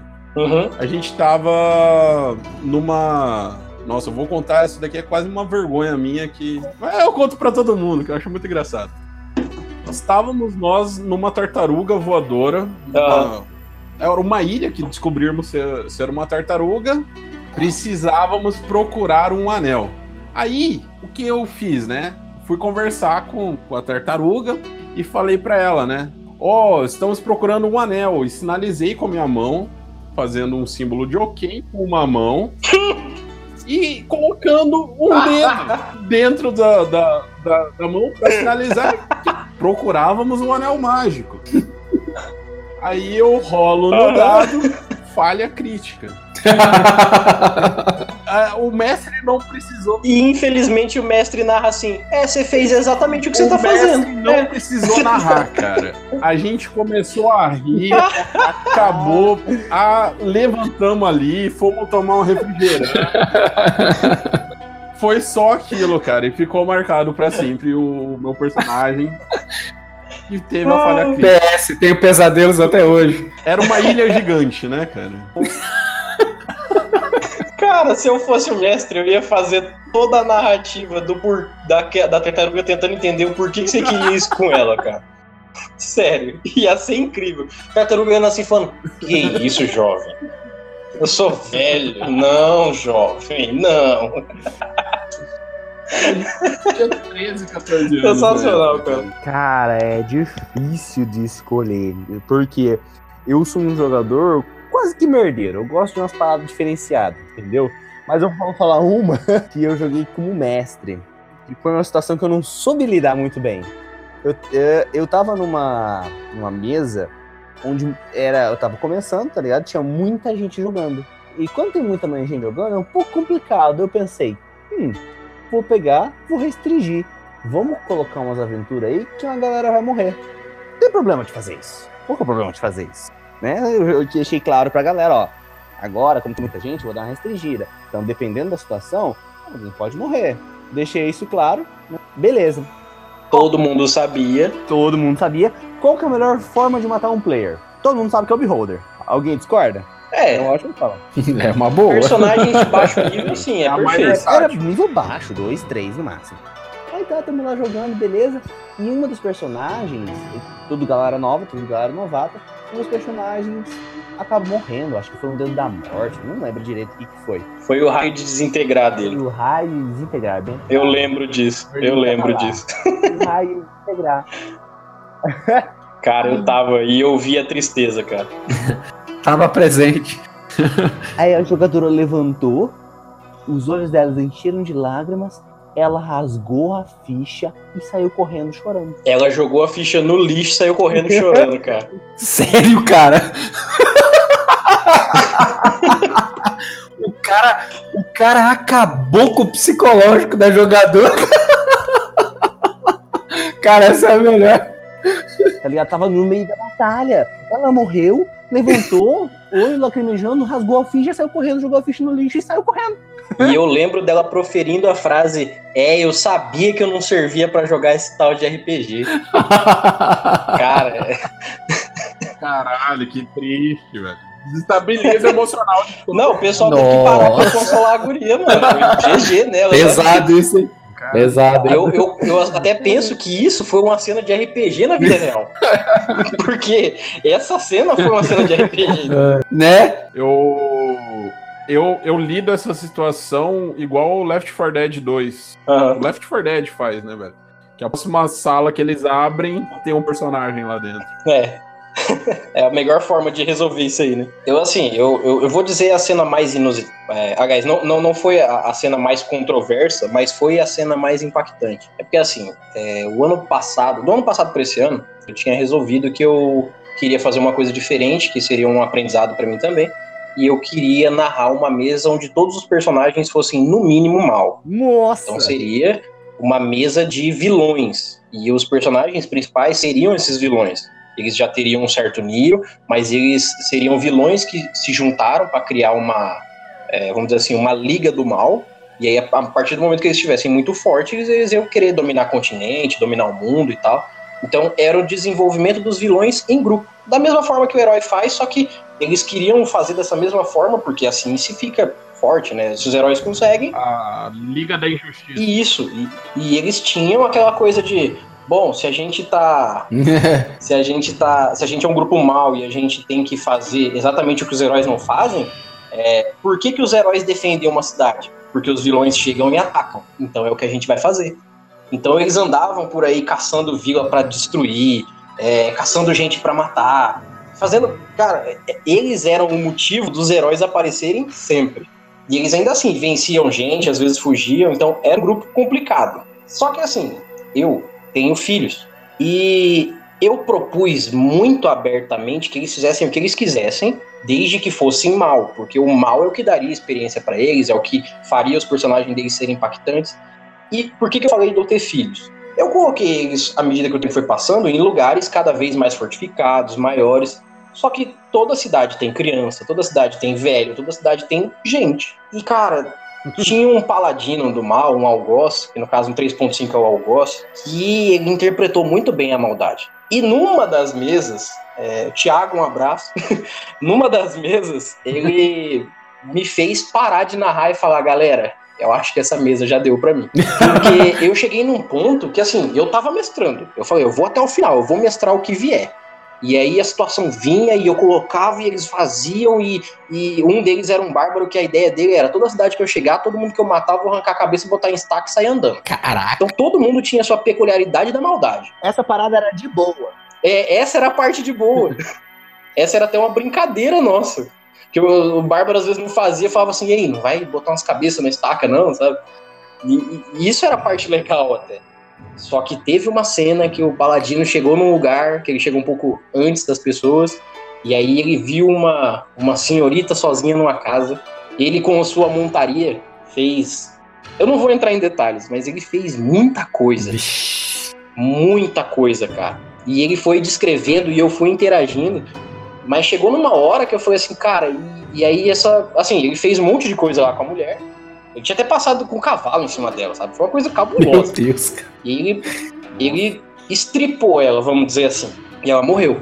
E aí eu falei assim, cara, agora eu vou testar a maldade dele, só que eu acho que eu vou me ferrar nessa, mas vamos lá.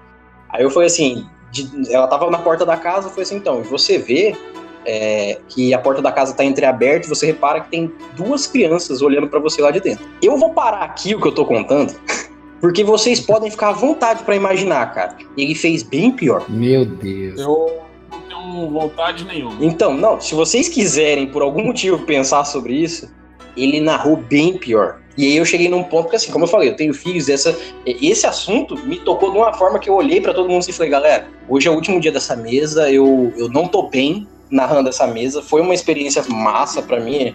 Eu, eu acho que agora eu saberia interpretar melhor a cabeça de vilões, mas eu não tenho capacidade física e moral de continuar mestrando essa mesa. E aí, realmente, esse dia acabou a mesa e saiu todo mundo triste. E, sabe, quando, quando você assiste alguma coisa, um filme, alguma coisa que mexe com a sua cabeça, sei lá, você, você sai meio atônito, saiu todo mundo atônito. Sabe, você sabe, o pessoal olhando em volta assim, falando, cara, a gente tem que assistir um Ursinhos Carinhosos, mano. Tem que, tem que fazer alguma coisa aqui. My Little Pony, né? Uma coisa é, assim. não, a gente precisa ver cores e, e sentir sabores, porque, caraca, a gente chegou no limite do. Tem que voltar no mesmo cenário como os heróis agora e derrotar É. É, não, tanto que, assim, é porque depois eu acabei não jogando mais o 3.5, mas eu joguei de novo com eles. Mas quando eu narrar uma próxima mesa de 3.5, os personagens deles eu tenho salvo aqui as, as fichas e eu vou usar eles. Eu só não conseguiria Claro. agir tão absurdamente quanto É eles. complicado. Mas, cara, foi, foi, foi instrutivamente assustador. Olha, eu nunca tive essa experiência de narrar de narrar uma, uma campanha onde os, os jogadores são a maldade. Porque eu gosto de caprichar na maldade dos meus cenários. Os meus vilões são vilões de todos os sentidos. Mas quando você prepara uma aventura assim, você tem a clássica cena, o cenário do mal contra o bem. Geralmente a mesa é o bem. Ou se, não, Uhum. for, aque- ou se não for aquele bem é, caracterizado, é, há uma justificativa, pelo menos positiva, né? É, tem uma justiça, um benéfico. É, alguma coisa, sei lá. Agora, cara, narrar e jogar a maldade pela maldade é tenso, hein? É, foi um, é uma experiência que eu, eu achei, achei válida a experiência aí, que é pra você poder o quê? Ter vilões melhores. Sim, depois, cara, né? com certeza. Sim. Achei super interessante isso aí. Olha, Eu tava lá, foi uma cena difícil. eu, eu vou ser bem sincero, eu tinha muita dificuldade com essa mesa, porque eu, ti, eu tive muita dificuldade na época de tirar a cabeça do, do RPG clássico. Eu tava como jogador e eu não conseguia fazer ações ruins. As minhas ações estavam mais pra neutralidade, tá ligado? O que eu tentava ter ruim eu não conseguia. Entendi. Mas o Thiago, abraço Thiago, E o que eu achei assim, apesar de ter sido uma experiência pesada, complicada, é, é que eu, como narrador, não conseguiria interpretar até aquele momento um vilão tão é, expressivo. E eu tenho certeza que eu aprendi a ser mais expressivo vendo outras pessoas fazendo maldades, sendo que eu estava narrando. Então, hoje em dia, assim, é claro que eu não vou usar tudo que eu ouvi, porque eu sei que tem gente Uhum. que nem conseguiria ouvir, não gostaria de ouvir, é estragar uma mesa. Mas eu sei que eu consigo agora, por causa desse tipo de experiência que foi muito forçada a barra até, interpretar um vilão de uma forma com que os personagens olhem e tenham asco dele, sabe? Tenham raiva dele. E tenham motivação de pegar esse cara e botar fogo nele, sabe? Porque é o que o vilão é. É aquele cara que você tem vontade de pegar ele e crucificar de cabeça para baixo e botar fogo na cruz. E é esse cara que eu tô falando, entendeu? Cara, é forte isso. Mas eu precisei dessa experiência para chegar nisso, entendeu? Não recomendo para ninguém, mas foi inacreditavelmente assustador e expressivo. Legal. Quem, quem- quem sabe, quem sabe um dia eu te- quem sabe um dia eu, eu tenho essa experiência, vamos ver. Não, se vocês quisessem se juntar e fazer um grupo mal aí, eu mestro. Mas assim, agora que eu tô um pouco amaciado, eu acho que vão ter que ser muito mal para me, me- me fazer. É, é- é porque é porque você tem vários tipos de maldade, né, cara? Tipo, é, eu, eu, eu- pelo que vocês estão falando aí, o, o, Thiago, né? Saudoso Thiago. ele, ele, ele fez o mal encarnado, pelo visto, né? É, ele era leal e mal, paladino da maldade, sabe? O mal. Cê é louco. O cara é um combo, né?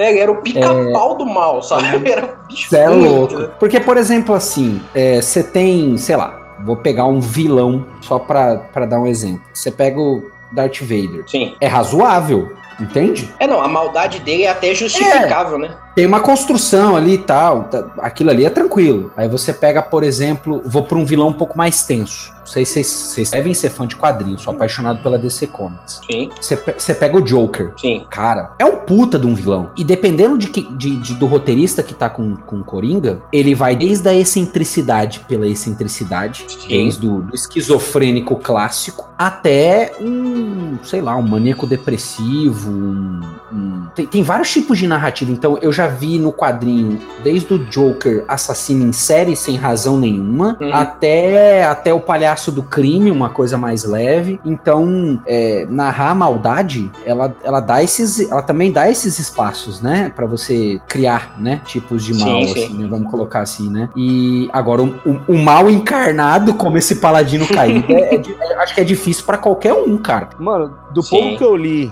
do, do Joker, é uma parada dali pra baixo mesmo. É porque o que você pega o que. Eu não vou entrar em detalhes também, mas você pega o que ele fez em Piada Mortal, por exemplo. É. Aí. Mas, mas mesmo assim, você pega as cenas com a Bárbara, o que ele Sim. fez com o Gordon, Sim. aquilo ali é tenso. É porque o quadrinho. É, é porque.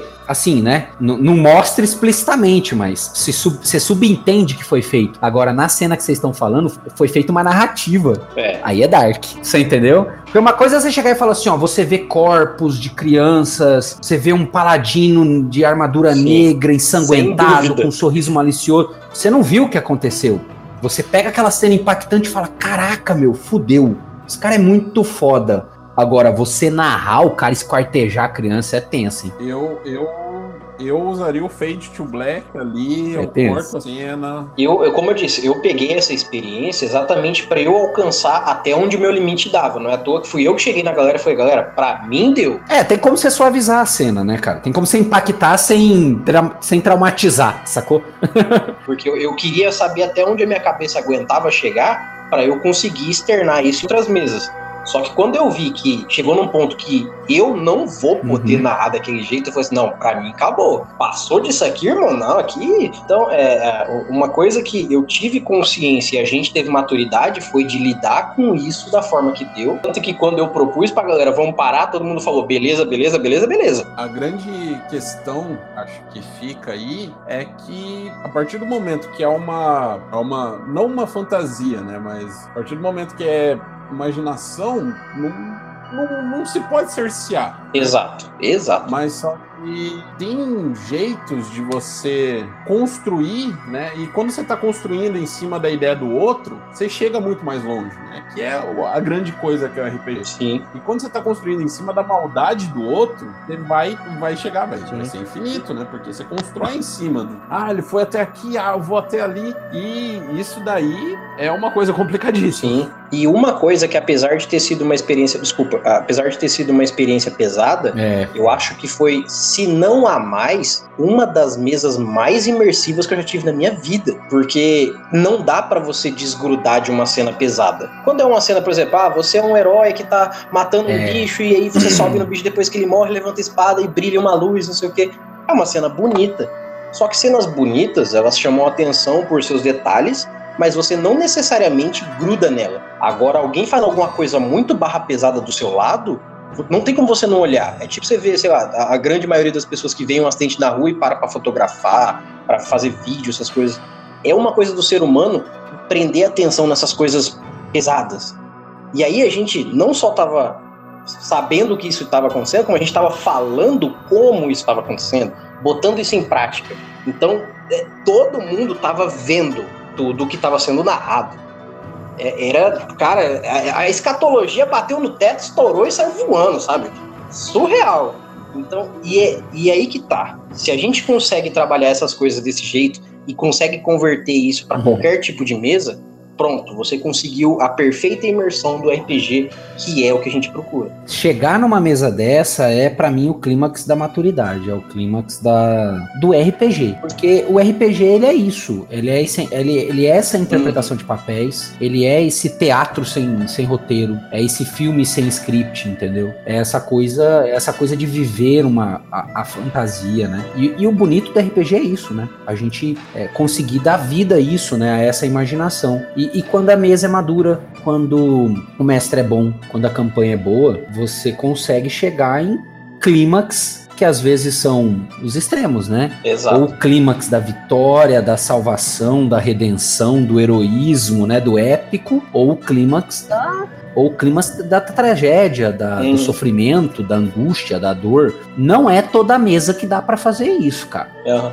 É, isso daí é o, é, o, é o limiar mesmo assim do RPG, sabe? É, Eu já pensei várias vezes assim, em- já que eu sou da área da educação, como professor universitário e tal, é, eu sempre tive um, um sonho de colocar Uhum. o RPG na, como instrumento educacional. Porque eu acho que o RPG tem um potencial muito grande para a escola, para a universidade, e justamente por isso você consegue trabalhar no jovem ou na criança ou no adulto é justamente é- é essa questão. Porque não é só o imaginário, né, cara? Olha só que interessante. A gente tá aqui trocando essa ideia, todo mundo que participou dessa mesa é unânime em dizer, cara, foi complicado, Uhum. nossa, eu me senti mal. E, e você vê, foi é uma experiência humana, emocional, que Sim. foi trabalhada de forma fantasiosa. Imagina isso como ferramenta educacional para discutir coisas, coisas importantes, né, para o ser humano, para a sociedade e tudo mais. Então é, é, muito bacana isso, cara. O, o RPG, se é. você for parar para pensar, é mais que um jogo, cara. Ah, sem dúvida nenhuma, é uma arte. É uma arte, exatamente. É a sétima arte. Oitava arte, sei lá. Eu diria até que é a hum. arte zero, porque todas podem partir dela. Todas, todas. Até o cara fazer uma pintura boa, se ele tiver com uma narrativa boa na cabeça, ele faz a, o fundo uhum. todo da tela da Mona Lisa e bota ela na frente. É a narrativa que tá na cabeça do cara que faz ele visualizar aquele personagem que vira quatro. Para a gente finalizar, então, eu gostaria que cada um de vocês fizesse uma consideração final que deixassem, sei lá, um, um punhado de dicas, um, um, uma coisa que vocês esperam para todo mundo que estiver ouvindo isso aqui, seja jogador, seja mestre, seja entusiasta do RPG, às vezes a pessoa, sei lá, é, é uma pessoa literária que gosta de escrever sobre RPG, deixem uma mensagem boa para os RPGistas em geral que estão ouvindo vocês aqui hoje. A mensagem que eu gostaria de trazer é o seguinte: como minha característica como mestre, eu já tenho esse conhecimento faz bastante tempo. Eu sou alguém mais improvisador. Eu tenho uma linha de raciocínio de como vai ser a estrutura da história, o resto é improviso. É, se soltem, deixem que vocês sejam os personagens, se vocês forem jogadores, e se você for o narrador, deixa você ser o universo e toda a magnitude que aquele universo pode ter dentro de uma história. Você solta, deixa que eh, os acontecimentos que hão de acontecer aconteçam e vocês e todos estejam observando eles. E se há um acontecimento que você não esperava, ele pode acontecer também porque ele é fantástico, porque ele é incrível, porque é um jogo e porque é divertido. E como dica mais simples, uh, permita-se saber as regras, mas também que elas não ditem como você joga. Eu vou dar como dica, sim, três coisas. Primeiro, como mestre, cinco minutos no final para revisar a sessão. Uma dica pratiquíssima. Faça isso, cinco minutos, pergunta para os seus jogadores o que, o que eles precisam, é, o, o, que que faltou, o que que bom, o que que você pode melhorar. Só isso daí já vai melhorar em 200% a, a sua o aproveitamento que você vai ter da mesa, né? Dica agora como para jogador. Interpreta, cara. Interpreta. Não fala só eu ataco. Nunca faz isso. Nossa, fala eu ataco, mas me diga como você tá atacando, cara. Por, por que lado? Eu, eu, eu, eu quero isso do jogador, né? Eu acho isso muito importante. E uma terceira dica que eu vou dar aqui é, isso é um, outro podcast inteiro, mas busquem sobre RPG solo. É uma modalidade de RPG que existe e é muito válida. Eu gosto bastante. Essa é dica que eu passo. É, eu, ia, eu vou até aproveitar esse gancho e dizer o seguinte: como mensagem final. Primeiro, agradecer o convite. Depois de muito tempo parado, voltar a jogar RPG e voltar a conversar de RPG é muito bom. Então, acho que a minha primeira dica é: vamos falar mais sobre RPG em alto nível. A gente precisa disso. Estava comentando isso com ele. Falta, falta formadores de opinião, falta gente para discutir regra, para discutir ideias, para inspirar. Falta, falta. Não, a gente não tem isso sabe? É muito material é, solto por aí. É, eu acho que a gente precisa se juntar mais e trocar mais ideias sobre RPG. Então, esse espaço que a gente está tendo agora é muito importante, para mim, muito motivador. Com dicas relacionadas assim à, à, narrativa, à mesa, é difícil dar dica, mas assim, eu, eu vou falar o que me inspira e eu acho que fica de dica. Eu sou um, um, um, tanto um jogador como um narrador que é, gosto de mergulhar na essência das coisas cada livro de RPG que eu pego, é, para mim, é uma obra de arte, em todos os sentidos.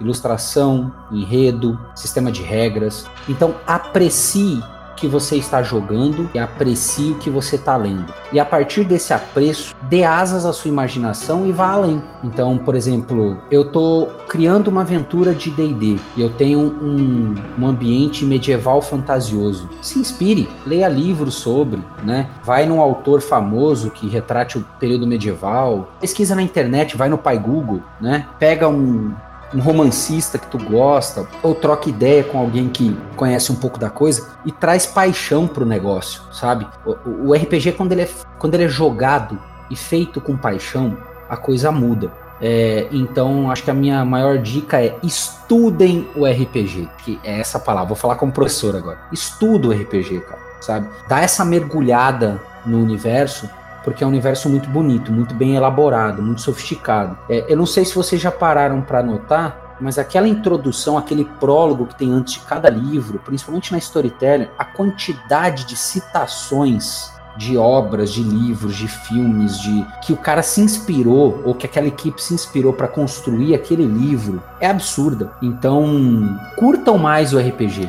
Porque quando a gente começa a ter essa paixão, a coisa muda. A gente se torna um jogador mais dedicado, a gente se torna um mestre mais dedicado, e tudo que a gente conversou hoje acho que flui de uma maneira natural. Então, acho que fica até uma, uma sugestão para possíveis novos encontros nossos. Eu espero que vocês me chamem de novo. É, para a gente falar disso, dar dicas de narrativa, de história, de campanha, de regra, para a gente conversar mais, porque eu acho que isso é importante e, e prazeroso. Com certeza podia continuar conversando aqui madrugada dentro. Isso quer dizer que a gente não só se entendeu, como a gente está falando o mesmo assunto de verdade. A gente está falando do RPG de verdade. Né? E assim, eu vou deixar a minha consideração final então.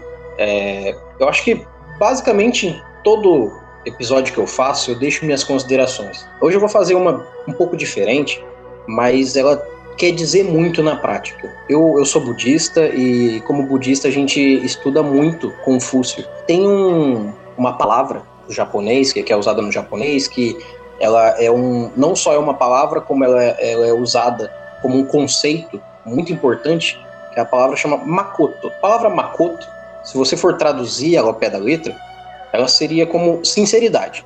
Sinceridade, dedicação, honestidade, é, sei lá, você vai fazer uma coisa, você fazer com aquela verdade, fazer com essa, essa honestidade real mesmo, essa integridade da pessoa. E por que, que eu estou trazendo esse conceito de Makoto? Pode parecer uma coisa muito filosófica e muito grande, mas ela é muito simples. O próprio Confúcio dizia que a sinceridade é o caminho do paraíso. Fazer-se sincero é o caminho do homem. Se a gente tiver isso por base, não só para RPG, como para a vida, a gente tem que sinceridade só vai levar a gente para o caminho que vai trazer o que a gente está buscando. A gente vai estar tá levando sinceridade e vai estar tá tendo sinceridade de volta, formando esse ciclo. E se a gente espelhar isso para o RPG e a gente se colocar com sinceridade numa mesa de RPG, seja jogando, seja narrando, seja criando, seja participando de alguma forma com esse mesmo conceito de Makoto, com essa sinceridade, com essa honestidade, com certeza você vai ter uma mesa onde você vai sentar para jogar e você só vai se dar conta que o RPG acaba quando alguém olha no relógio e fala assim: cara, a gente tem que parar agora porque já passaram tantas horas e a gente está estourando nosso horário e se alguém não puder, a gente vai ter que realmente parar. Esse macoto, essa honestidade e sinceridade, ela serve para vida, mas eu acho que pro RPG é um conceito muito importante que é a gente sentar na mesa e estar nela, viver ela, participar dela. E aí a parte de interpretação fica inerente, certeza, fica natural. Cara. Porque se você está sentindo o que está acontecendo, se você está vendo o que está acontecendo, você está ouvindo o que está acontecendo, e você está lá de verdade, você não tem como não interpretar. Você está lá. Você é o seu personagem. Então, se você levar essa honestidade, essa sinceridade para lá, você só vai sair da mesa quando for a hora de sair, realmente. Mas é, velho, se você tiver paixão pelo que você está fazendo, vai ficar muito melhor o resultado. E lembrando que paixão não quer dizer que a gente tem que fazer coisas inacreditáveis e sobrenaturais e gigantescas. É só fazer com vontade. Eu gostaria de agradecer a todos, Léo, é, Rodrigo, Diogo, muito obrigado pela presença de vocês. Com certeza novos convites virão. Assim que possível, a gente vai conversar muito mais sobre RPG, sobre assuntos mais variados, mais específicos. Muito obrigado a todos. Então, senhoras e senhores, amantes do RPG e ouvintes do Mestres do Cast, por hoje estamos terminando. Esse que é o nosso segundo episódio do Mestres do Cast, especial Papo de Mestre, que logo em breve teremos um novo, hein? Tenho certeza de que tudo que foi dito aqui hoje vai ser de grande utilidade para suas futuras mesas, e espero que todos tenham gostado de tudo que ouviram por aqui. E no próximo episódio eu espero muito mais recados e-mails e feedbacks de vocês, tanto para sugestão de qual o próximo tema, quanto para qualquer correção ou adendo que queiram falar sobre esse episódio. E claro, não esqueçam de dar aquela passadinha lá na estalagem nem no Podrão Cash, hein? No mais, eu agradeço a todos, meu nome é Erli e eu estarei aqui esperando por vocês. Nos vemos em nosso próximo episódio. Até mais!